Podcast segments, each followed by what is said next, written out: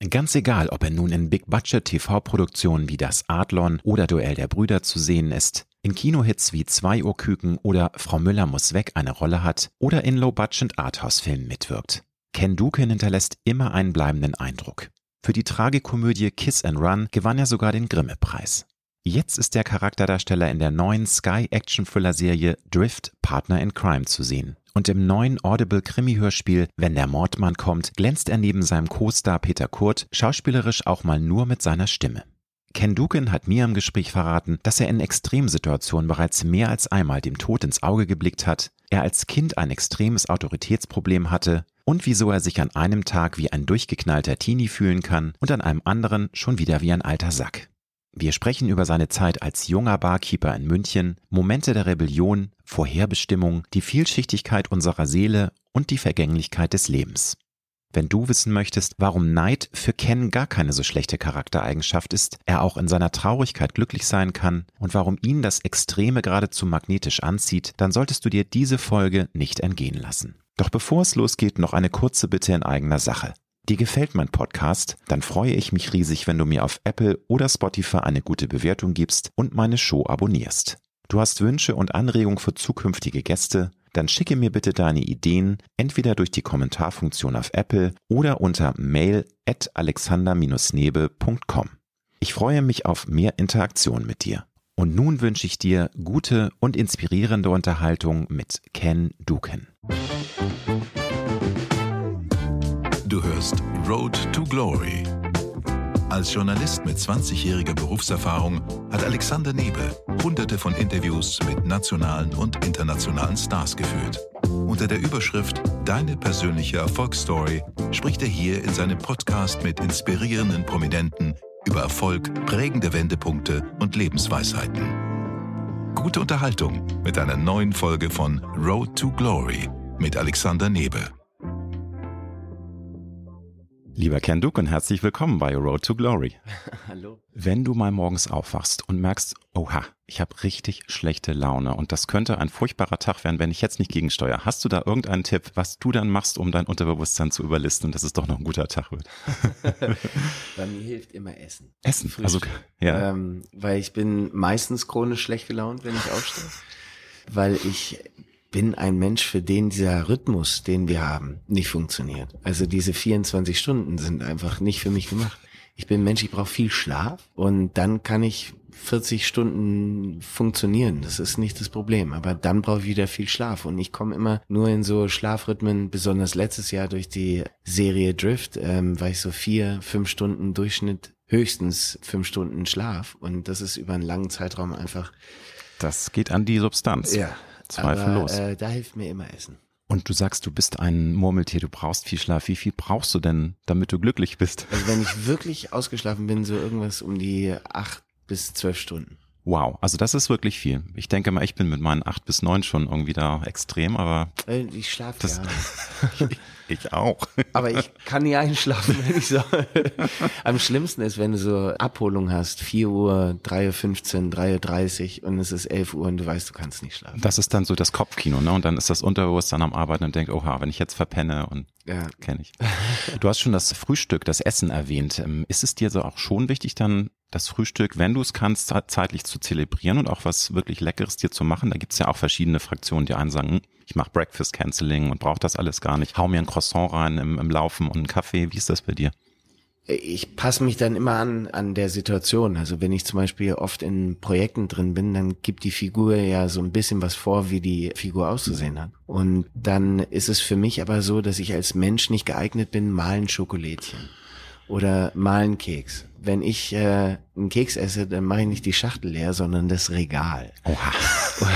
also gleich volle Kanne. Genau. Also, ich mhm, bin bei vielen Sachen ganz oder gar nicht. Und bei, bei Frühstück ist es schon so, dass ich dann gerne irgendwas mache, wie so ein Vollkornbrot mit Eiern und Avocado oder irgend sowas. Und Beeren. Wenn ich gesund esse, wenn ich böse esse, dann auch mal drei, vier Gebäcke, also irgendwas. Äh, Was schön fieses und mit ganz viel Zucker und äh, ähm, Gebäck mag ich ähm, Vanilleplunder, Franzbrötchen, mm. Schokocroissant, also irgendwas äh, Böses, wenn ich mal so ein Cheat Day habe. Das äh, ist bei mir meistens am Wochenende. Unter der Woche versuche ich brav zu sein und am Wochenende sage ich fuck it. Und natürlich auch wieder ähm, manchmal auf deinen Beruf zu beziehen, dass du ja manchmal auch Rollen hast, für die du extrem gut in Shape sein musst, wie zum Beispiel für die aktuelle Serie Drift. Da hast du ja auch schon erzählt, dass du da sehr viel trainiert hast für und ich glaube, da musste man auch mehr auf die Ernährung achten. Oder würdest du da, da sagen, muss nein, ich dann sehr Quatsch. auf die Ernährung achten, aber das Problem ist, bei Drift habe ich auch wieder sehr viel Masse draufgehauen, weil ich so einen großen Brummbär haben wollte. Und, also eher so ein, äh, so ein Brecher, ne? So, so ein Brecher, okay. genau. Und mhm. da musst du dann viel essen, aber gute Sachen. Und äh, dann kannst du es auch irgendwann gar nicht mehr sehen, was du in dich reinstopfen musst. Das hm. würde mit äh, Schokolade einfacher äh, sein, ja, auf die du.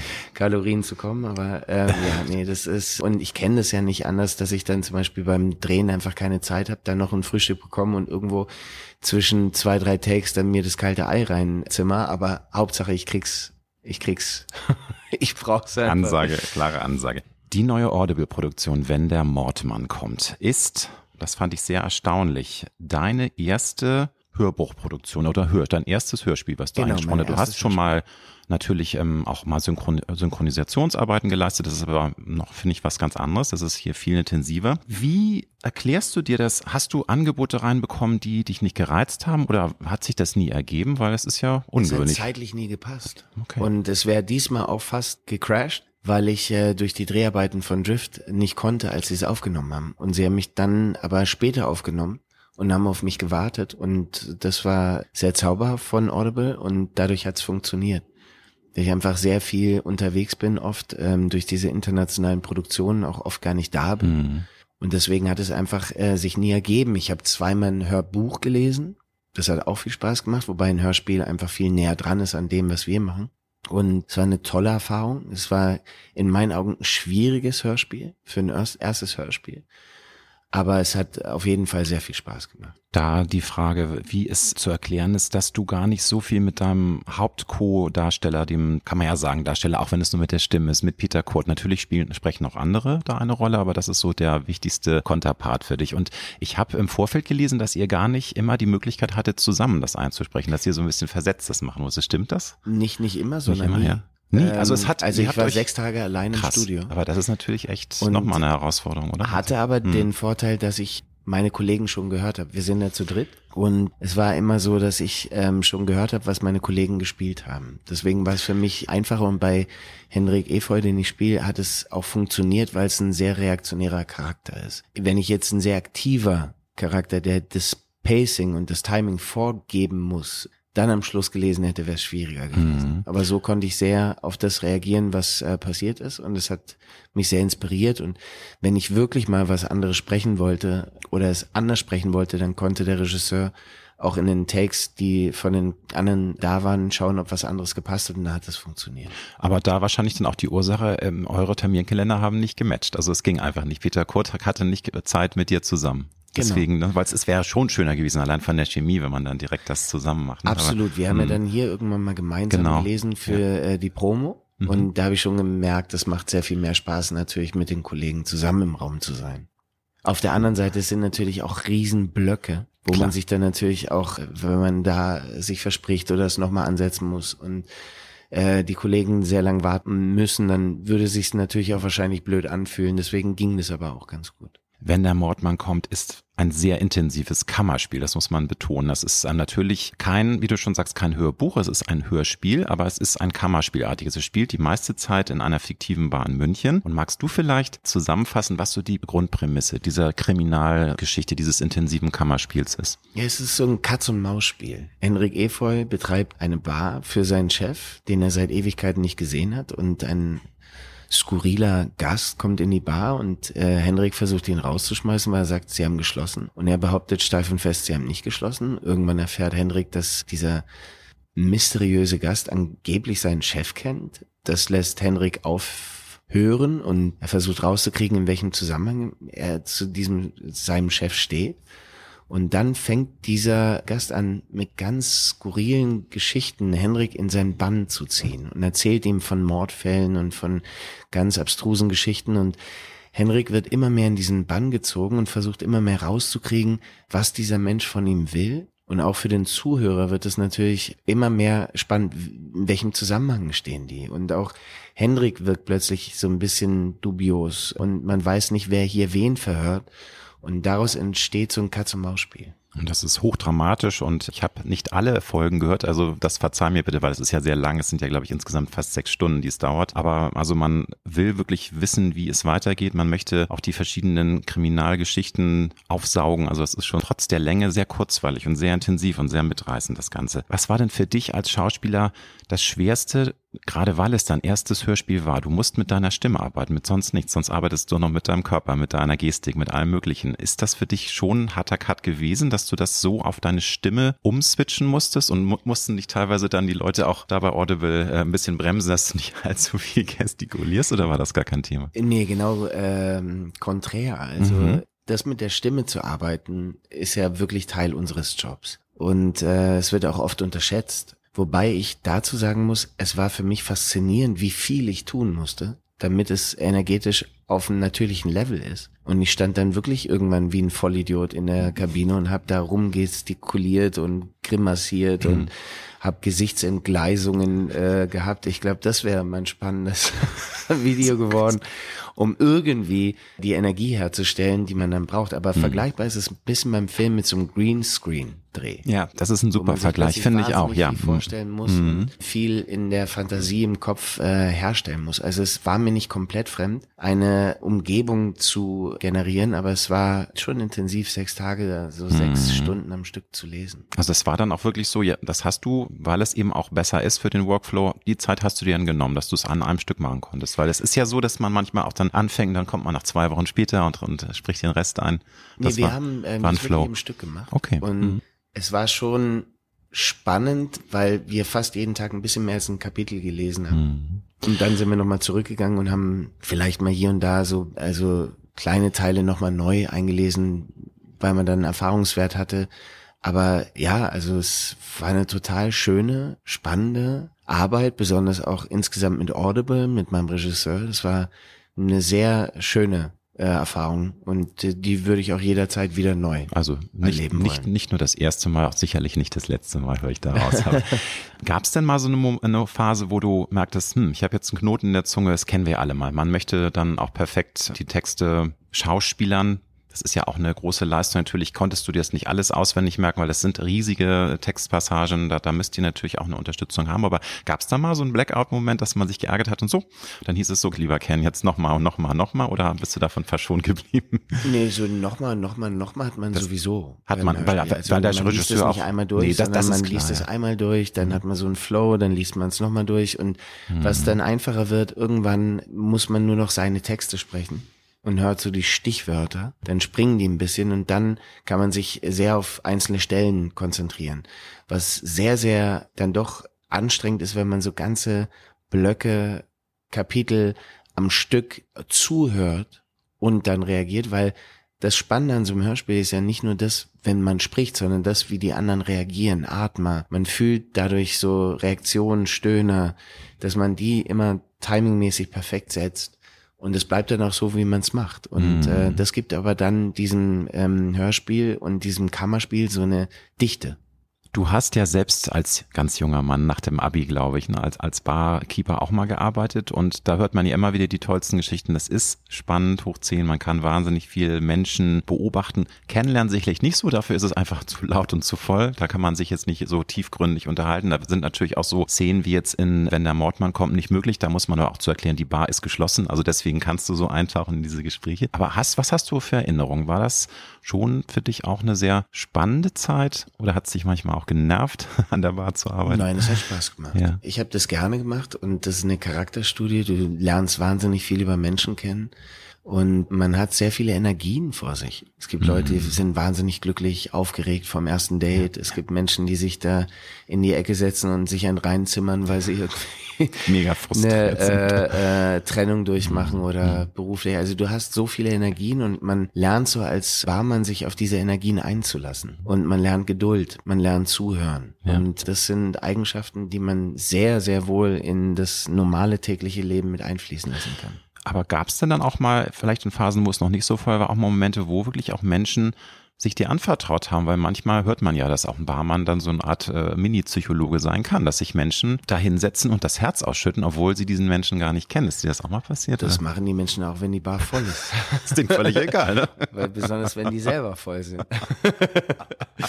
also aber, alles erlebt, alles äh, erlebt. Ich habe alles erlebt. Und, okay. Äh, ähm, aber ich war sehr jung damals. Mm, und also ich habe äh, da eher fasziniert zugehört ja. und äh, Erfahrungen gesammelt und auch schon Leute getröstet oder mit Leuten gelacht, Witze erzählt, zugehört. Man reagiert da so ein bisschen. Der Gast ist der König und also mhm. Kunde und äh, da lernt man auch einfach Serviceleistung einer der vielen, vielen Gedankenspiele oder auch so, man, ich habe mich da so ein bisschen angestupst gefühlt, dass mein Gedankenkarussell losgeht. Also einer der prägnanten Sätze in dem Hörspiel ist, äh, jeder Mensch hat zwei Gesichter. Ist jetzt nicht wahnsinnig daring, das kennen wir, aber ich finde das immer wieder spannend, dass wir das ja manchmal auch verdrängen, dass wir alle zwei oder sogar mehrere Gesichter haben. Ist das für dich einer der spannendsten Aspekte auch der Schauspielerei, dass du auch dunkle ähm, Gefilde deiner Seele mal so ein bisschen erforschen kannst und dann auch nach außen dringen lassen kannst, ohne anderen Menschen damit zu schaden. Weil das ist ja das Tolle. Du kannst im Korsett einer Rolle dann wahnsinnig viel auch eintauchen in auch vielleicht dunklere Seiten der Seele, die man sonst nicht so gerne rausholen möchte.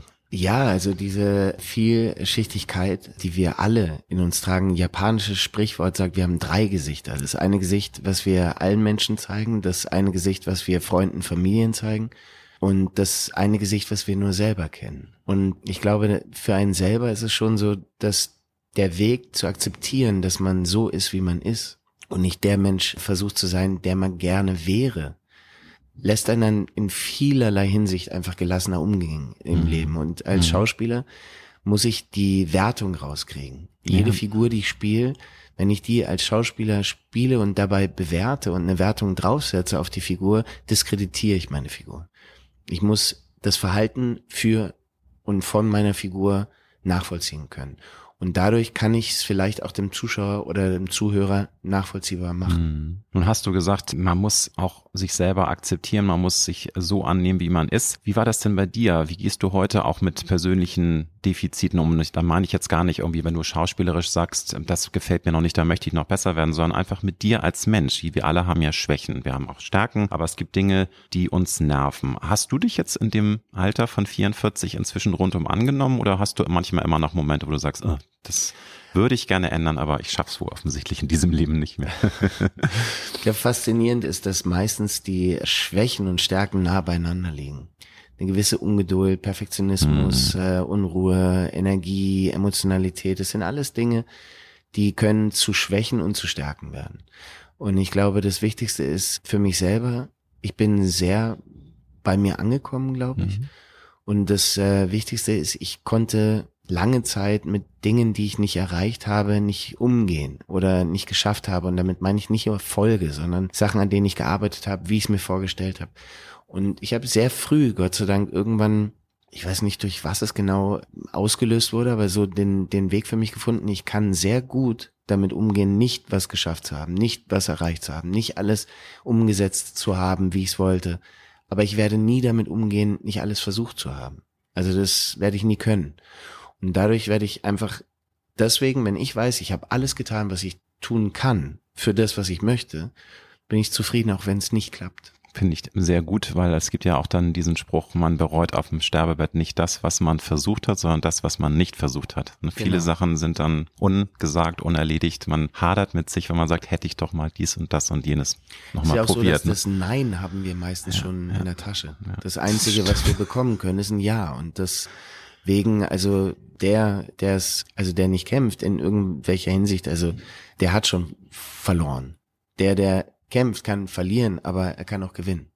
Nun ist es ja immer ein Akt, sich selbst zu mögen, sich selbst zu akzeptieren. Das Wort Selbstliebe finde ich ein bisschen zu sehr aufgeladen, wobei da gibt es auch viele Menschen, die sagen, das ist was Wunderbares, Selbstliebe. Aber was waren denn da für dich so die wichtigsten Schritte? War das schon auch für dich ein wichtiger Schritt mit der Schauspielerei oder würdest du sagen, das sind so verschiedene Phasen im Leben, bis man dazu an, zu dieser Aussage kommt, ja, ich mag mich selbst und ich bin mit dem, was ich tue, im einen. Und ich ähm, kann, kann Ja zu mir selbst sagen. Und das können ja leider viele Millionen Menschen nicht. Die hadern mit sich selbst wahnsinnig und ändern aber auch nichts an diesem Zustand. Ich glaube, da würde ich wieder zurückgehen mhm. zu dem Moment, den ich gerade gemeint habe, dass äh, für mich mehr mit dem Wort Akzeptanz einhergeht als, ja, als Liebe an sich. Weil, also etwas ähm, tief stapeln, ne? so ein bisschen so. Nee, nicht, gar nicht, nee. ähm, weil Liebe ist schon wieder so eine Form von Wertung. Weißt du, und das ist eine gesellschaftliche Wertung, weil wir haben Gefühle, wir leben, wir, wir sind. Und ich glaube, wir kommen immer nur dann in Schwierigkeiten, wenn wir versuchen, was anderes zu sein, als wir empfinden. Und dann haben wir Probleme. Und äh, wenn man akzeptiert, wie man ist und da diese Wertung rausnimmt und dann kann man anfangen zu reflektieren. Dann ja, kann man ja. anfangen zu arbeiten. Wenn ich die ganze Zeit verneine, was ich bin, dann kann ich ja gar nicht dran arbeiten. Und ich glaube, das ist so dieser Faktor. Es sind Wörter. Wir reden jetzt zum Beispiel im Podcast, da geht es viel über Stimme, über Wörter. Aber wir haben oft so eine unterschiedliche Definition von Dingen. Nimm mal das Wort Neid als Beispiel. In unserer Gesellschaft ist es wahnsinnig negativ behaftet. Und immer für mich ist Neid nichts Negatives. Wenn du was hast, was ich toll finde und ich dir das neide, dann ist das doch ein Kompliment. Dann ist es zu sagen, hey, du Arsch, du hast was, was geil ist, das will ich auch. Da ist nichts Negatives. Aber es ist interessant, das scheint dann irgendwie Missgunst in Deutsch, ja, hm. ist negativ. Genau, ja, du hast recht. Und Neid und Missgunst wird oft zusammen verhaftet. Und so ist es mhm. oft bei all diesen Sachen wie Selbstliebe, Akzeptanz oder sonst irgendwas. Wir müssen einfach differenzieren, dass wir in bestimmte Begrifflichkeiten und auch Situationen und Wertungen in unserem Leben eine Positivität bekommen. Auch das Wort Erfolg, finde ich, ist sehr aufgeladen und teilweise setzt es uns alle unter Druck.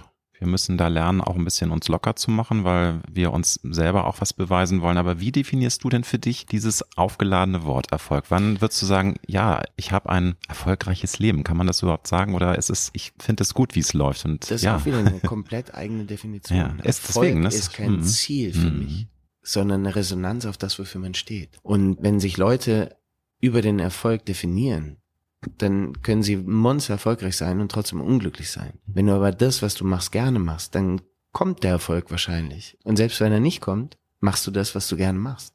Und damit hast du ja schon einen gewissen Erfolg. Und du hast eine gewisse Lebensqualität. Und wir müssen mal auch ein bisschen die Kirche im Dorf lassen, weil wir reden von so ungefähr vier, 500 Millionen Menschen auf diesem Planeten, die über ganz andere Themen ja. nachdenken als 7,5 Milliarden. Das stimmt.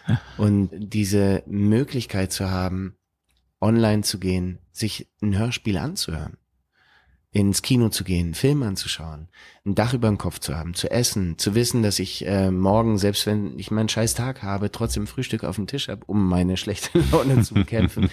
Das sind Dinge, für die bin ich unfassbar dankbar. Und ich bin nicht verpflichtet, gesellschaftlich Erfolg zu haben. I don't give a fuck. Da ist eigentlich wichtig, natürlich kann man, ähm, finde ich, das ist das Wichtigste im Leben, dass man etwas tut, das einen erfüllt, wo man sein Herz mit erfreut und einfach eine Zufriedenheit auch erreicht. Aber leider gibt es ja ganz viele Menschen, die tun solche Dinge, die sie erfüllen, die sie glücklich machen, aber sie verdienen kein Geld damit und müssen halt sehen, dass sie dann vielleicht noch irgendeinen anderen Job annehmen. Das ist eben das Gemeine, dass es nicht immer möglich ist, von dem zu leben, was einen wirklich erfüllt. Aber oder? du sprichst mit einem hm. Künstler, ne? Ja, ich weiß. Also ich mache den Beruf seit 26 Jahren und es gibt genug Situationen, wo ich entweder aus den Angeboten, die ich bekommen habe, nicht wusste, wie ich die Miete zu bezahlen habe. Ich habe auch teilweise am laufenden Band gearbeitet und konnte bestimmte Rechnungen nicht bezahlen, weil ich äh, gerade die ersten Jahre in meinem beruflichen Leben ein No-Budget oder Low-Budget-Film nach dem anderen gemacht habe und habe dann irgendwann dann auch große kommerzielle Filme angeboten bekommen und trotzdem mich gegen das Geld entschieden, weil das nicht das war, was ich machen wollte. Und das sind eine Entscheidungssache, weil ich genauso glücklich wäre, dann zu malochen und nebenher das zu machen, was ich machen will. Und äh, so tick ich einfach. Ich bin von München nach Berlin gezogen, weil ich mich als Künstler in München nicht an diese Lebensqualität Kosten binden wollte, die mich vielleicht meiner Freiheit berauben.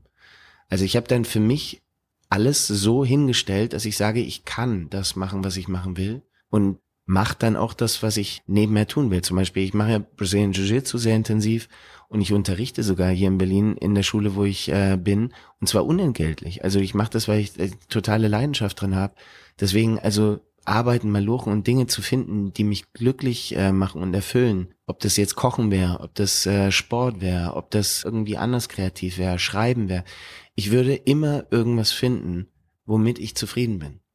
Und diese Zufriedenheit gibt mir den Antrieb, dann nebenher vielleicht auch Dinge zu machen, die ich vielleicht nicht so gern mache, aber dann würde ich sie trotzdem mit 100 Prozent machen, um dann die Sachen machen zu können, die ich machen will. So tick ich. Also. Aber in Sachen Schauspielerei war da jemals so ein Punkt, wo du die Flinte ins Korn werfen wolltest? Aufgeben ist keine Option, ist so ein geflügelter Spruch, aber das ist ja auch eine Herausforderung. Ich glaube, es lief dann bei dir schneller, auch dann so, dass, dass du dann dich daran auch orientieren konntest und sagst, guck mal, Ken, es geht ja und es hat sich gelohnt, dass ich eben auch dann mal Angebote ausgeschlagen habe. Aber wie war das bei dir? Gab es mal so einen Moment, wo du dachtest, hm, irgendwie komme ich hier nicht weiter? Oder Seitdem ich hm. fünf bin, habe ich auch gesagt, ich bin Schauspieler. Ich habe nur gesagt, ich werde Schauspieler und ja, ich habe auch ja. An nie was anderes gedacht. Ich hätte jederzeit was anderes gemacht, um die Schauspielerei zu tun. Ich habe früher gesagt, ob ich jetzt auf einer Kleinkunstbühne in Buxtehude spiele oder in irgendeinem großen internationalen Film, ist für mich die gleiche Arbeit. Dann hat mich Buxtehude irgendwann angeschrieben, was das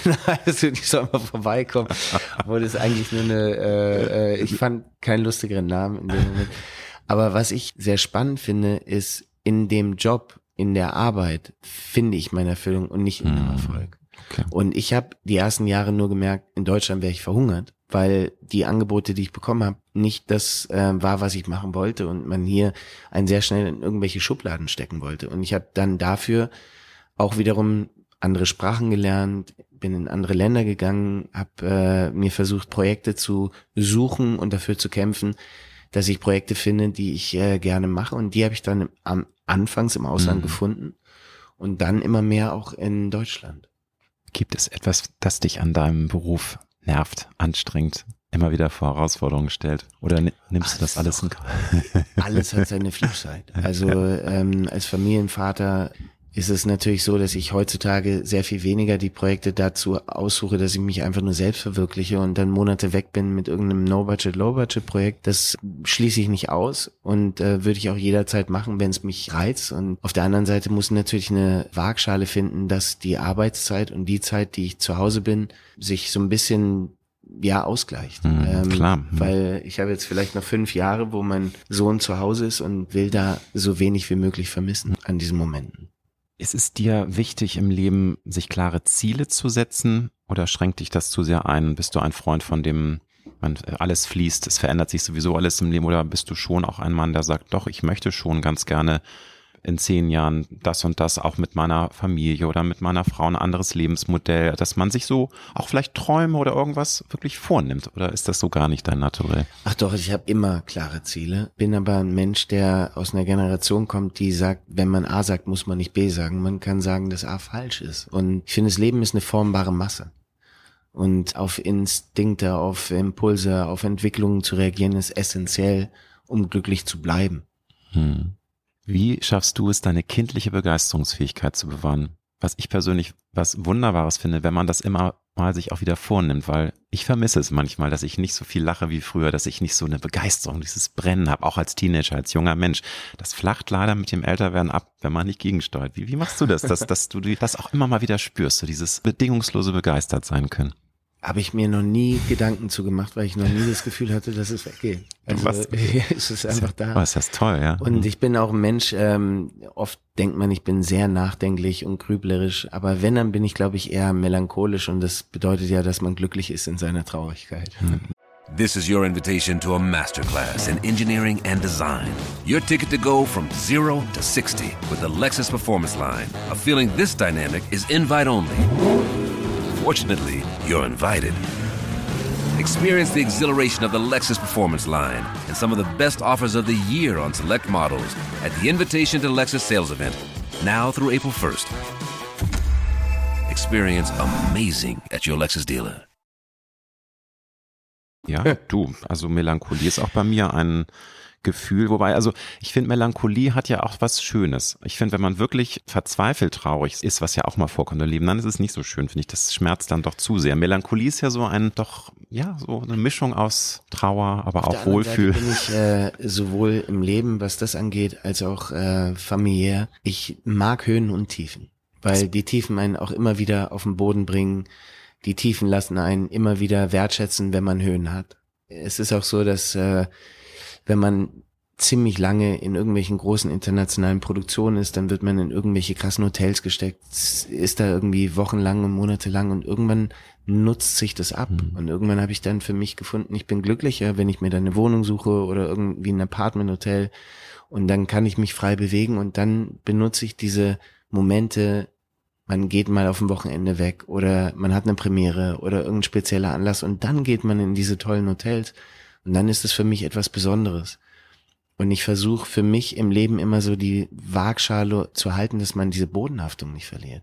Dass selbst wenn es gut läuft, dass man immer so ein bisschen versucht zu sagen, hey, also diese Balance zu finden.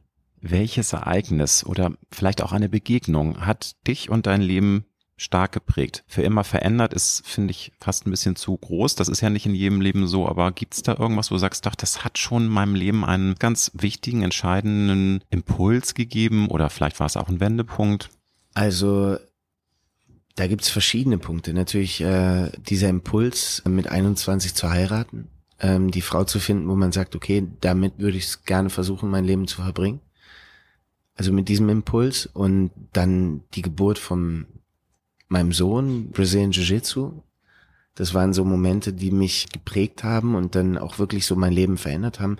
Und die Schauspielerei, das war, als ich fünf war. Ich hatte als Kind ein extremes Autoritätsproblem und ich glaube, ich war ein schreckliches Kind. Aber man hört immer, das darf man nicht, das kann man nicht, das macht man nicht, das sagt man nicht, das tut man nicht. Und dann sage ich, aber die machen das und zeige auf die Leute auf der Bühne, weil meine Mama ist Bühnenschauspielerin. Und dann hieß es immer auf der Bühne, darf man das? Und dann sage ich, na gut, dann muss ich dahin. Und deswegen, deswegen so früh auch schon dieser Wunsch war und dieses einfach Gefühl. für mich die Bühne der Inbegriff der Freiheit. Das ist jetzt etwas, was ich nicht das erste Mal sage, sondern fast jedes Mal. Aber, Aber es, ist halt so. Ist, ja. hm. Und deswegen, das sind so diese Momente, wo ich sofort sagen würde, ja, das war prägend. Nun hast du gesagt, du warst in Anführungsstrichen ein schreckliches Kind. Du hast mit vielen Dingen gehadert. Das hat dich genervt, dass man dich so einengen wollte, dass es nicht frei genug war. Mit was für ein Gefühl blickst du denn heute an deine Kindheit und auch vielleicht an deine Teenagerzeit zurück? Man ist die Summe seiner Entscheidungen wahrscheinlich. Und wir nehmen viel mit aus der Kindheit. Also diese Prägungen, gerade von den ersten drei, vier, fünf Jahren, die sind extrem und daraus bildet sich unter, unser Unterbewusstsein. Und das nehmen wir natürlich mit. Ich könnte gar nicht sagen, dass ich so viel darüber nachdenke, weil man mhm. durch diese Schauspielerei und durch dieses ständige an Rollen arbeiten immer wieder tiefenpsychologisch an die eigene Kindheit rangeht, an Erfahrungswerte. Deswegen habe ich totale, also einen totalen Frieden geschlossen mhm. mit vielen Dingen, die mich jahrelang zermürbt haben. Mhm. Und äh, deswegen bin ich ganz zufrieden und das Schöne ist, dass wenn man nicht krampfhaft versucht, bei seinen eigenen Kindern alles anders zu machen, sondern einfach auf seinen Sohn schaut und ihn kennenlernt und auf sein Leben reagiert und ihn seinen Platz lässt und trotzdem versucht, irgendwelche Richtlinien gerade in den ersten Jahren zu geben, an die man sich halten kann, gar nicht mal über eine Autorität und über das, dass man sagt, so sag ich das, sondern über Konsequenzen, dass man sagt, alles im Leben hat Konsequenzen. Und dadurch kann man sich persönlich so ein bisschen aus der Schusslinie bringen und trotzdem sehr konsequent erziehen. Mhm. Also ohne dass man da ständig in den Konflikt geht, sondern es ist deine Entscheidung. Aber das sind die Konsequenzen. Nun hast du es gesagt, natürlich Eltern prägen uns ungemein. Für was bist du denn deinen Eltern im Rückblick ganz besonders dankbar? Weil auch da gibt's ja immer Ambivalenzen. Wir alle haben ja Gefühle für unsere Eltern. Es gibt manchmal auch Kinder, die mit ihren Eltern brechen, weil so viele schlimme Sachen passiert sind, die sie ihnen nie verzeihen wollen, möchten, nicht können. Aber wofür bist du denn deinen Eltern dankbar im Rückblick? Was sagst du das? Ja, Mama, Papa, das war hey, toll. Hier, ja. Abgesehen von diesem wunderbaren Zustand, mein Lieber. Ähm, nein, also meine Mama ist ein großer ähm, Fixpunkt in meinem Leben gewesen. Meine Schauspiellehrerin und Sparringspartner in den ersten Jahren in diesem mhm. Beruf, habe viel von ihr gelernt, die Liebe zu diesem Beruf, die Bühnenerfahrung, die ich durch sie hatte. Und bei allen anderen Dingen ist es schon so, dass ich durch die Reflexion sehr viel verstanden habe, warum Dinge passieren. Und wir mhm. kriegen ja, das erlebt man ja selber, wenn man plötzlich Papa ist oder Mama, dass man also das Ding kommt raus ohne Gebrauchsanweisung. Das ist das Thema. Also man steht einfach. Man steht es gibt da. natürlich kluge Bücher. Es gibt ja, ja, viele Eltern, die lesen dann vorher so Ratgeber. Und ich weiß nicht, ja, wie es mir geht, aber ich teilweise habe immer noch das Gefühl, ich bin total durchgeknallter Teenager und dann merke ich, nee, ich bin ein alter Sack. Also weißt du, und äh, damit muss ja auch erstmal umgehen lernen. Aber nun ist es, ich finde, du hast das schon wunderbar dargestellt, wie du deinen Sohn auch ins Leben schicken willst. Und der ist ja jetzt inzwischen auch schon in, in einem Teenageralter. Also könnte jetzt auch noch mal ein bisschen rumpeln, weil alle Kinder werden dann ja auch zu Erwachsenen, wollen sich ein bisschen beweisen. Aber Kannst du vielleicht nochmal in Worte fassen, was dir wichtig ist, was du ihm fürs Leben mitgeben möchtest? Oder sagst du, ich möchte ihm gar nicht so viel mitgeben? Abgesehen von dem Thema, es gibt Ursache, Wirkung, es gibt Konsequenzen, seid ihr dem bewusst. Aber es ist ja, glaube ich, schon so, dass Eltern auch gerne versuchen wollen, ihr Kind bestimmte Werte mit auf den Weg zu geben, etc. Ja, aber ich glaube, dass Kinderaugen sehr viel besser funktionieren als Kinderohren. Und wenn man als Elternteil vor dem Kind steht und einem Kind irgendwelche Werte einprügeln will, in, also jetzt nicht äh, Nein, nein, ist schon klar. Hm. Äh, dann ist es oft so, dass Kinder natürlich sehr genau sehen, was die Eltern machen. Und die Werte, die ich ihm mitgeben will, die lebe ich ihm vor. Und jetzt muss man schauen, ob sich unsere Werte ähm, verbinden und ob er damit was anfangen kann. Und ansonsten versuche ich für ihn da zu sein, gerade in dem Alter jetzt, als Teenager, weil ich das Gefühl habe, als Eltern wirkt man oft so ein bisschen hilflos und versucht Kindern zwanghaft zu helfen, weil man denkt, es ist richtig oder gut für das Kind. Und natürlich habe ich meine Haltung, natürlich finde ich nicht alles gut, aber das kann ich ansprechen. Wobei, wenn ein Kind zu den Eltern geht, dann ist es auch oft so, dass man, weil man unbedingt helfen will, so mit wahnsinnig viel Emotionalität und Druck an die Sache rangeht und die Rationalität verliert. Und wenn Freunde auf mich zugehen und sagen, ich habe hier ein Problem, dann redest du mit dem Freund und äh, sagst ihm, was du denkst und du gibst ihm Impulse. Und äh, so versuche ich das auch bei meinem Kind. Natürlich gibt es aber auch paar Dinge, an die wir uns alle halten müssen. Und da kann ich ihm auch nur vermitteln und Erfahrungswerte mitgeben und ihm die Konsequenzen nochmal vor Augen halten. Und dadurch haben wir einfach eigentlich immer ein tolles Verhältnis gehabt. Ich bin unfassbar dankbar. Also für die Weise, wie leicht es mir macht, sein Vater zu sein. Auch in Höhen und Tiefen. Aber ich bin da sehr, sehr glücklich. Du hast ja eben gerade gesagt, dass das manchmal so eine Ambivalenz in dir ist. Einerseits fühlst du dich an Tagen wie ein Teenager, dann musst du schlucken und sagst, oh, ich bin schon 44, wobei ich finde 44 ist heute kein Alter, aber egal, das ist natürlich auch wieder so ein Thema 44. für sich. 44. Du ja bist du noch gar nicht 44, Entschuldigung, aber wir ja, nehmen das jetzt auch, du bist kurz schon. vor dem 44. Also bin, Geburtstag. Ich, bin, ich will ich ihn nicht älter machen. aber ist das manchmal auch so ein Gefühl in deiner Magengrube, oh, dass man sich denkt, mein Gott, warum rast die Zeit so? Das geht mir persönlich immer so, dass, dass ich immer mal wieder innehalte und mich dann auch zwinge, das hier und jetzt, was wir ja alle auch bewusster erleben wollen, aber der Alltag macht es manchmal unmöglich. Man ist gefangen in Routinen und in, in Stresssituationen, aber dieses diffuse Gefühl, mein Gott, warum ist schon wieder ein halbes Jahr um? Warum ist jetzt schon wieder so viel Zeit vergangen und ich möchte doch viel mehr schöne Dinge erleben in diesem kostbaren, doch viel zu kurzen Leben? Ja, aber ich glaube, also ich werde gerne alt. Tatsächlich, also das ähm, findest du eine spannende ich Weise. eine spannende hm. Sache. Hm. Und die Erfahrungswerte, die ich jetzt im Alter äh, mache, sind sehr viel positiver, als ich sie in meiner Kindheit gemacht habe. Oder in meiner Jugend und ich habe viel aus Fehlern gelernt, viele Aha-Momente gehabt in meinem Leben, die ich dann leider auch verpuffen hab lassen. Und irgendwann im Nachhinein kam der gleiche Aha-Moment und ich habe es wieder verpuffen lassen und irgendwann hat man gemerkt, okay, das äh, kann man doch besser machen. Aber ich genieße eigentlich den Moment. Es gibt auch Momente, wo die Zeit stehen bleibt. Es gibt Momente, wo die Zeit rast. Aber dieses im Hier und Jetzt Leben ist gar nicht so ein Problem für mich. Also ich bin beneidenswert. Mensch, so ich muss dich als psychologischen Coach engagieren. Ich merke schon, das ist ganz, ganz toll, weil wenn man das sagen kann und auch, dass du kindliche Begeisterungsfähigkeit hier beweist, das sind alles Dinge, die ich persönlich mir sehr für mein Leben mehr wünsche. Weil ich glaube, hm. dass ich diese kindliche Begeisterung, weil ich es wirklich auch nicht immer leicht hatte in meiner äh, Kindheit und Jugend, sehr viel später erst bekommen habe. Also ich habe erst im Alter mir erlaubt, Kind zu sein du hast gesagt, Aha-Momente und ähm, hast dann nicht die richtigen Konsequenzen. Hast du ein konkretes Beispiel für einen so einen Aha-Moment in deinem Leben, wo du sagtest, ja, das ist eigentlich ein richtiger Impuls, aber ich ziehe nicht die richtigen Schlüsse daraus. So, äh, wenn man in Streitsituationen ja, gerät ja. oder mit irgendwelchen Verhaltensweisen, die wir haben. Und irgendwann reflektierst du, ähnlich wie so auf der A9 kommt in einen Geisterfahrer entgegen, ja, was heißt der ja. einer, hunderte, kommt zu der Moment, dass du merkst, okay, vielleicht fahre ich gerade in die mhm. falsche Richtung. Mhm. Und dann drehst du dich um und bei der nächsten Tankstelle, bei der nächsten Ausfahrt fährst du wieder in die gleiche Richtung. Und das sind so Dinge, wo man dann irgendwann merkt, okay, nicht immer gegen den Strom ist richtig, wobei ich mhm. äh, auch jemand bin, der sehr gerne gegen den Strom schwimmt, wenn es mir den, den Impuls oder wenn mir der Impuls sagt, das ist richtig. Aber teilweise kann man durch sein Verhalten das Umfeld sehr viel mehr beeinflussen, als wenn man versucht, das Umfeld zu verändern. Das ist auch eine Erfahrung, die ich mhm. bei Brazilian Jiu-Jitsu gemacht habe, dass es oft schwierig ist, wenn man den anderen bewegen will, der mit aller Gegenwehr dagegen geht, anstatt dass man es einfach blockt und sich selber bewegt und auch zum Ziel kommt. Du hast mir eben schon gesagt, dass du gerne älter wirst. Also alt, finde ich, ist das falsche Wort. Du wirst älter. Alt ist, wobei es auch so ein, was ist alt? Das ist ja auch eine Definition, du, die alt, wir aufdrücken. Also ne? Alt, man, älter. Drei Jahre ist, ist drei das, Jahre alt. Da hast du also völlig recht. Stimmt. Wir, ja, wir stimmt. Wir haben Lebensqualität. Mhm, ja. Wir haben Lebenserfahrung. Ja. Wir haben Alter. Wir haben Zeit erlebt. Und das ist etwas Kostbares. Mhm. Weißt du, auch die Erinnerungen, diese ganzen schönen Momente, wenn ich allein die letzten 13, 14 Jahre mit meinem Sohn nehme, das ist doch etwas, was mir keiner mehr nimmt.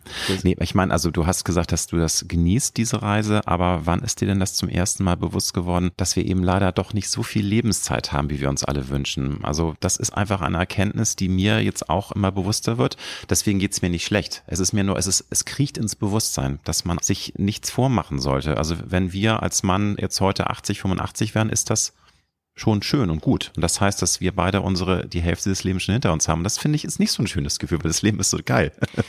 ja, aber weißt du, ja. ähm, ich habe gerade in den letzten fünf Jahren vier echt gute Freunde verloren. Und zwar in einem sehr jungen Alter.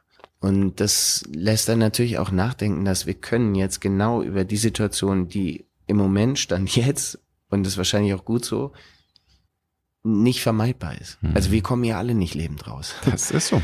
So und das Ding aus. ist einfach, ja. jetzt kann ich mich die ganze Zeit deswegen zermürben und meine Lebensqualität verlieren oder ich genieße das, was ich habe und sag einfach, ich bin dankbar für diese Zeit, die wirklich lang ist. Also gerade als Kind ist doch ein, ein Jahr, was ist ein Jahr als Kind? Man, kann es nicht erwarten, bis endlich wieder Geburtstag oder Weihnachten ist. Ne? Man ist wow, man rennt die ganze Zeit, wann ist die Zeit vorbei? Wann, wann, wann ist das endlich? Und dann irgendwann kommen wir an den Punkt, bitte nicht, bitte nicht, bitte nicht. Und ich meine, wir leben uns die, also von Kindheit bis ins hohe Alter in der Zeitspanne, dass wir entweder wollen, dass die Zeit rast oder dass sie stehen bleibt.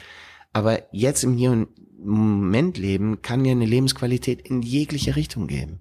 Stimmt. Und deswegen ist für mich gar nicht so, wow, wenn ich das Gefühl habe, ich kann den Alterungsprozess nicht verhindern, aber ich kann ihn aufhalten. Ich kann die Lebensqualität so gut wie möglich für mich machen. Ich kann das machen, was ich für richtig finde. Und wenn ich zum Beispiel agil sein will und, und mich bewegen will und sportlich sein will, dann kann ich das bis ins hohe Alter. Also man muss aber dafür was tun. Wenn ich je äh, mehr denn je, wenn man älter wird, dann wird man ja bequemer, aber genau dann ist es umso wichtiger. Und da widerspreche ich sogar hm. nicht mehr denn je, weil du als also, älterer Mensch einfach cleverer trainieren kannst. Klar, also nicht, und äh, hm. diese diese Energie und diesen Impuls, also du, du musst gar nicht viel machen. Also du musst nur die richtigen Schlüsse ziehen und beim Sport genauso, als ich dann irgendwann die ganze Zeit schwere Eisen gehoben habe, irgendwann mich fast zerstört habe, habe ich irgendwann gemerkt, wenn du mehr in diese Beweglichkeit gehst, du kannst plötzlich automatisch viel mehr Gewicht Gewicht bewegen, aber du hast sogar eine Lebensqualität, weil du beweglicher bist. Was ja unglaublich schön ist, wenn du auch dann, wenn du älter wirst, diese Beweglichkeit, die bewahrst, weil ja. das kennen wir ja. Ich habe noch ein paar Fragen, die so ein bisschen auch auf, wenn der Mordmann kommt, aufbauen. Das ja. ist nur jetzt natürlich für Hörer und Hörer, die es nicht gehört haben, schwer, aber ich glaube, du wirst äh, schon wissen, wie ich dann darauf komme. Zum Beispiel gibt es eine Szene, in der Peter Kurt in seiner Rolle sagt, dass es schon auch mal Momente gibt, wo eine höhere Macht im Spiel ist, wo eine höhere Macht so ein bisschen was lenkt. Ist das in deinen Augen tatsächlich auch so, dass es so etwas gibt, dass unser Leben manchmal auch vorherbestimmt und gesteuert wird? Oder würdest du sagen, nein, das ist überhaupt nicht meine Lebenssicht und das passt nicht. Wir sind alle, alle unser Glückes Schmied und wir haben das alle selbst in der Hand. Ich glaube, ähm, wenn es runterbrichst, gibt es ja zwei äh, Sichtweisen. Also sehr vereinfacht. Das eine lesen wir unser Leben oder schreiben wir es? Und ich finde, man kann beides. Also ich finde, man muss es nur konsequent machen. Wenn ich das Gefühl habe, ich lese mein Leben, mhm. dann muss ich auch vertrauen, dass auf den nächsten Seiten das steht, was ich mir wünsche. Und ich glaube, dann muss ich auch vertrauen, dass es richtig ist. Wenn ich das Gefühl habe, die nächsten Blätter sind weiß, dann muss ich auch alles dafür tun, dass auf diesen Seiten das steht, was ich haben will. Und ich glaube, alle Wege führen nach Rom. Aber wenn ich den Fluss nehme, sollte ich das Auto zu Hause lassen. Tja, sehr weise. Aber es ist ja so, dass sich manchmal auch Leute dann so ein bisschen dahinter verstecken, dass sie sagen, da konnte ich nichts dran ändern. Das war wohl Vorherbestimmung. Das kann aber auch Vorherbestimmung kann ja positiv sein. Oder es kann auch negativ sein. Aber das, das ist auch ein menschliches Ding, dass wir ein mhm. Problem haben mit unserer Ohnmacht. das ist auch mit eins der spannendsten Aspekte. Durch ähm, Willkommen zu Hause habe ich damals sehr mit dieser, also mit diesem posttraumatischen Belastungssyndrom mhm. äh, gearbeitet. Und das Spannende ist, dass oft, wenn wir in eine Situation kommen, wo wir wissen, wir hätten nichts tun können, das Schlimme wäre trotzdem passiert, dass wir in unserem Gehirn die Abläufe verändern, dass wir sagen, ich habe einen Fehler gemacht, den ich de facto nicht gemacht habe, aber mein äh, Mindset sagt mir, das habe ich falsch gemacht, deswegen ist es passiert, weil wir besser damit klarkommen, uns die Schuld zu geben und schuld zu sein, als dass wir akzeptieren, wir sind ohnmächtig gewesen. Wir hätten nichts tun können. Und deswegen kommt dieses Problem, dass unser Unterbewusstsein uns aber die ganze Zeit sagt, wir hätten nichts tun können und unser Bewusstsein will uns einreden, wir hätten was tun können. Und das Ding ist einfach, irgendwann müssen wir akzeptieren, dass wir in, in unserem Leben einfach mit beiden Dingen umgehen müssen. Es ist nicht immer alles großartig. Und es ist aber auch nicht immer alles düster. Weißt du, und so finde ich, ist es viel einfacher, mit diesen Dingen umzugehen. Aber wo du mir das jetzt so erzählst, habe ich das Gefühl, dass du schon bei diesen Themen auch sehr interessiert bist. Hast du da auch schon mal Bücher gelesen oder ist das einfach nur, dass du da ein durchlässiger Mensch bist und dir auch so deine so Gedanken machst? Und das, was ich mhm. von ja. Gesprächen mitbekomme. Ja. Also ich höre auch gerne zu. Ich quatsch nicht nur. Ja, ich mag das schon. Nochmal, es, bezieht sich auf das Hörspiel, deswegen kommt das jetzt vielleicht so ein bisschen wie Chaos der Kiste, aber ich finde es trotzdem spannend. Dein Chef, äh, der ja, äh, mit dem du länger nicht gesprochen hast, ne? also du hast ja die Geschichte erzählt, du bist der Barkeeper und dein Chef ist nicht mehr im Laden und du weißt nicht, was mit ihm passiert ist. Da kommt raus, dass er dem Tod ins Auge geblickt hat. Bei einem, er wäre fast einmal erschossen worden. Da finde ich natürlich schon das spannend, auch dich zu fragen, hast du jemals in deinem Leben eine Erfahrung gehabt, wo du zumindest das Gefühl hast, boah, da hatte ich jetzt wirklich einen Schutzengel und wenn ich fünf Sekunden später diese Straße, dann hätte mich der Laster überrollt. Oder hast du tatsächlich auch schon mal vielleicht beim Sport bei einer Extremsituation den Tod mal ins Auge geblickt und hattest einfach wahnsinnig Glück, dass du das überlebt hast? Sehr, sehr, sehr viel. Wenn ich heutzutage die Klippen sehe, die ich als Jugendlicher im, dem Snowboard gesprungen bin, denke ich mir heutzutage, Alter, äh, hast du einen fucking Schaden gehabt, oder? Auf der anderen Seite ähm, werde ich auch nie wieder mit einem Kinderwagen vorne weg zwischen zwei Autos über die Straße gehen. Das war damals, da war ich ganz junger Vater und ich laufe mit diesem Kinderwagen am Kudamm zwischen zwei Autos und wir gerade die Straße überqueren, guck extra, der Kinderwagen ist natürlich ein bisschen weit vorne, deswegen sehe und dann kommt so ein Sportwagen wumm, angefetzt und das, waren fünf Zentimeter. Ja, ja. sowas meine ich, ist mir nämlich auch schon mal passiert. Dieser Moment, der ist mir heute noch teilweise mhm wache ich auf und hatte nicht das Glück in meinem Traum. Also mhm. es gibt so Momente, die sind echt crazy. Ich habe ja mit Berlin Falling das Thema Terroranschlag in Berlin in der Vorweihnachtszeit bearbeitet. Und wir hatten die Premiere ähm, von Berlin Falling, in dem es um einen Anschlag in Berlin in der Vorweihnachtszeit geht, kommen am 19. Dezember aus dem Kino raus 500 Meter vom Breitscheidplatz entfernt. Und genau in dem Moment, als wir aus dem Kino rauskommen, passierte der Anschlag. das ist ja Wahnsinn. Ja. Und es war der Weihnachtsmarkt, wo ich allein in dem Monat, wo das passiert ist, mit meinem Sohn 14 Mal war. Und gerade die Straße, wo der, dieser Typ da rein ist, das, das war, das war ein da waren die ganzen Kinderattraktionen. Also Dosen werfen, Entenangeln oder sonst irgendwas. Und das sind schon so Momente, die bleiben hängen. Aber da gibt es unzählige Momente. Ja. Also da müssen wir 30, du. äh, 40, 50, 60, 80 Podcasts machen, glaube ich, um das zu erzählen. Es ist ein spannendes Thema, finde ich, weil manchmal ist es einem auch gar nicht bewusst. Manchmal ist einem das schon klar, dass man jetzt Glück hatte. Manchmal ähm, erfährt man es auch dann durch, durch Zufälle. Also oder manchmal ist, erfahren wir es also, nie. Genau, also was glaubst genau. wie oft wir wirklich ja gerade um die andere Ecke gegangen sind und jemand, also you never know. Deswegen, also genießt das Leben jetzt und sei dankbar für das, was wir haben. Und äh, so sehe ich das irgendwie.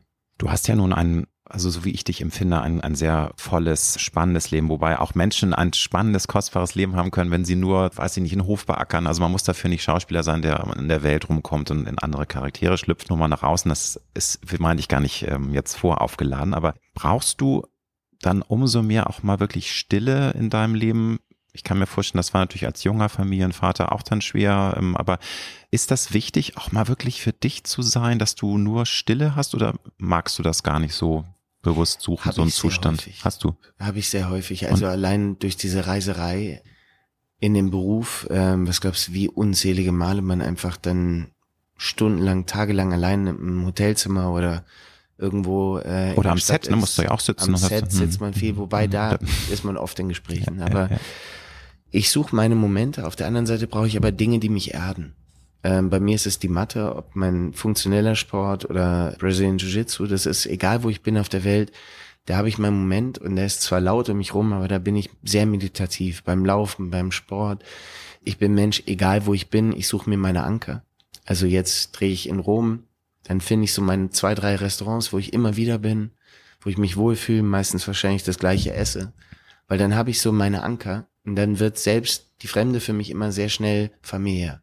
Du hast vorhin gesagt, dass du, äh, wenn ein Mensch bist, der auch gerne so ganz oder gar nicht, also wenn die Schoki, dann muss es gleich die ganze Tafel sein, nur symbolisch gemeint. Nee, das ganze Regal. Das ganze Regal, guck mal, also noch krasser. Aber ist das bei dir so, dass du jetzt inzwischen auch gelernt hast mit diesem, doch auch, du bist ein Typ, der auch die Extreme sucht, hast du ja auch gesagt mit deinen Snowboard-Geschichten. Du hast das Leben wirklich am Schopf gepackt und hast immer volle Kante gegeben, also häufig auch. Und ist das jetzt so, dass das immer noch in dir brennt, so auch dieses Gefühl, ich finde das auch toll und das, das inspiriert mich auch mal extrem extrem mich zu verhalten oder wird das mit dem Älterwerden tatsächlich ruhiger?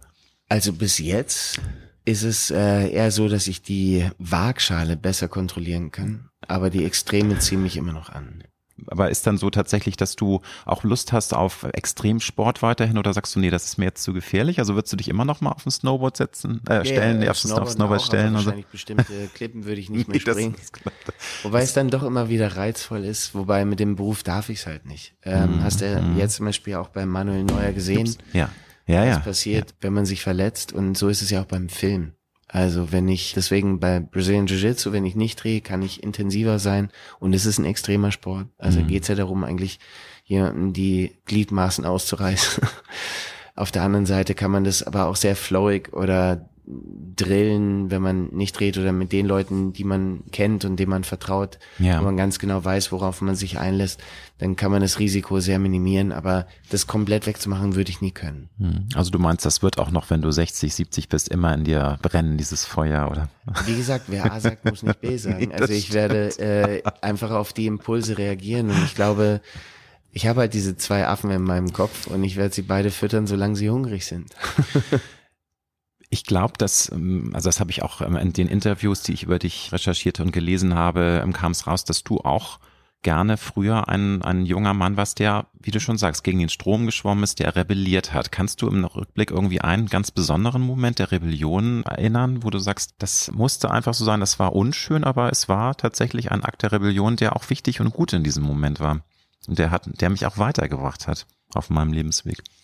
Wie meinst du? Äh also äh, wir alle rebellieren ja auch mal im Leben, weißt du? Das ist, dass ja. wir sagen, äh, bis hier und nicht weiter. Und einige trauen sich das nie. Also dass man einfach einen Schlussstrich zieht oder dass man vielleicht auch in der Schule mal rebelliert und irgendwie dann mal sagt, bis hier und nicht weiter. Ich hatte zum Beispiel mal bei meinem Ex-Chef so einen Punkt der Rebellion, dass ich wirklich, alle waren wie ein Mäuschen, haben sich nicht getraut, was zu sagen. Und ich habe dann einfach ihn angeschrien, dann in seinem Büro einen Riesenstreit gehabt. Das war für ihn eine Grenzüberschreitung. Für mich war es ein befreiender Akt der Rebellion. Sowas meine ich. Also bei mir ist es eher so, dass wenn man jetzt dieses kindliche Teenager-Rebellieren äh, wegnimmt, wo es ja. einfach nur ums Rebellieren geht, bin ich eher der Mensch, der sehr straight und direkt das sagt, was ich denke. Also ich kann auch nicht einfach hintenrum was sagen. Und also du wirst es eigentlich, also mich würde es wundern, wenn du es mit mir leben würdest, dass mhm. ich mit dir hier sitzen würde und über jemand anderen schlecht sprechen würde ich würde eher wahrscheinlich dem Menschen unter vier Augen sagen, was mich stört und dann soll er damit umgehen oder nicht. Also hast du auch keine Probleme, da bist du dann ganz ehrlich, für ich einige bin sehr ehrlich, ich sag direkt, was ich meine, aber für mich ist mhm. es gar nicht so eine Rebellion, sondern ich habe halt einfach ein, wenn ich einen Grund habe, was zu sagen, dann sage ich's. In ähm, bestimmten Situationen habe ich gemerkt, für mich gesellschaftlich, ähm, wenn plötzlich eh was einfach nur hitzig in alle möglichen Richtungen diskutiert wird, dann halte ich mich mittlerweile zurück, weil das bringt mir nichts. Also und da, wo ich was verändern kann, versuche ich's. Gibt es irgendwas in deinem Leben, was du im Rückblick bereust? Ist ein hartes Wort, ich weiß. Und Edith Piaf hat gesungen, non, je ne regrette rien. Wie siehst du das? Gibt es so Dinge, mit denen du trotz, also auch wenn du sagst, nein, so ist das Leben. Es gab es, ein also, wahnsinnig schönes Interview mit Anthony Hopkins. Und da wurde auch das gefragt, ob er, ja, do you have any regrets? Ja. Und er hat gesagt, no, don't have time for that. Es gibt kluge, manchmal etwas cheesy ähm, Kalendersprüche, aber ich bin schon Freund davon. Es gibt so Lebenskredos, Lebensmottos, Don't eat yellow snow. Sowas kann man zum Beispiel sehen, aber auch so Dinge, die vielleicht ein paar Dinge ähm, auf den Punkt bringen, die wir auch besprochen haben. Hast du ein, zwei Beispiele von Lebenskredos, die du unterschreiben könntest, wo du sagst, ja, das äh, finde ich schon, dass das ein kluger Satz ist? Ja, das ist auch so ein, wie übersetzt man das auf Deutsch? Also ähm, sei du selbst, alle anderen sind besetzt. Das ist super. Ja. Hast du noch eins? Ich finde das, also ich kann mich da, ich finde das so. Also toll. im Englischen ja. heißt es be yourself, everyone else is taken. Ja, okay. Ähm, das gibt so viele schöne Mhm. Weisheiten. Mhm. Aber ich glaube, das Wichtigste ist einfach wirklich bei sich selbst zu sein. Wenn du eine Zeitreise machen könntest und deinem 18-jährigen Ich was mit auf den Weg geben könntest, was würdest du dem jungen, wilden, manchmal rebellisch des, der Rebellion wegen äh, Wilden kennen auf den Weg geben, dem 18-Jährigen? Alle Sportergebnisse der letzten 30 Jahre. Wo wir bei Back to the Future sind. Den hast du wahrscheinlich auch gesehen. Viele kennen den gar nicht Ja, mehr, ja. aber der ist ja so ein Kult. Okay. Das würde ich ihm geben, ja. Okay, also sonst aber irgendwie Ich glaube, mehr braucht er dann nicht. Der, der gibt, weil er seinen Weg dann einfach so gehen würde. Okay. Ken, ich danke dir ganz herzlich. Ich wünsche dir ganz viel Erfolg für dein erstes Hörspiel, wenn der Mordmann kommt. Auch viel Erfolg für die aktuell laufende Serie Drift auf Sky. Und vielen Dank, dass du dir so viel Zeit für mich genommen hast. Alles Gute für dich. Dankeschön. Ciao.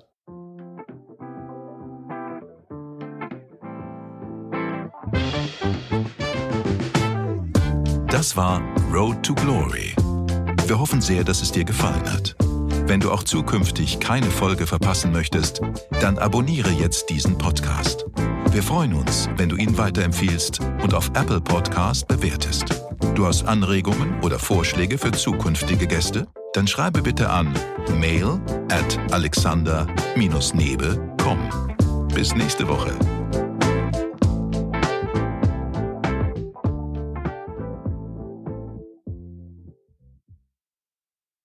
This is your invitation to a masterclass in engineering and design. Your ticket to go from zero to 60 with the Lexus Performance Line. A feeling this dynamic is invite only. Fortunately, you're invited. Experience the exhilaration of the Lexus Performance Line and some of the best offers of the year on select models at the Invitation to Lexus sales event, now through April 1st. Experience amazing at your Lexus dealer.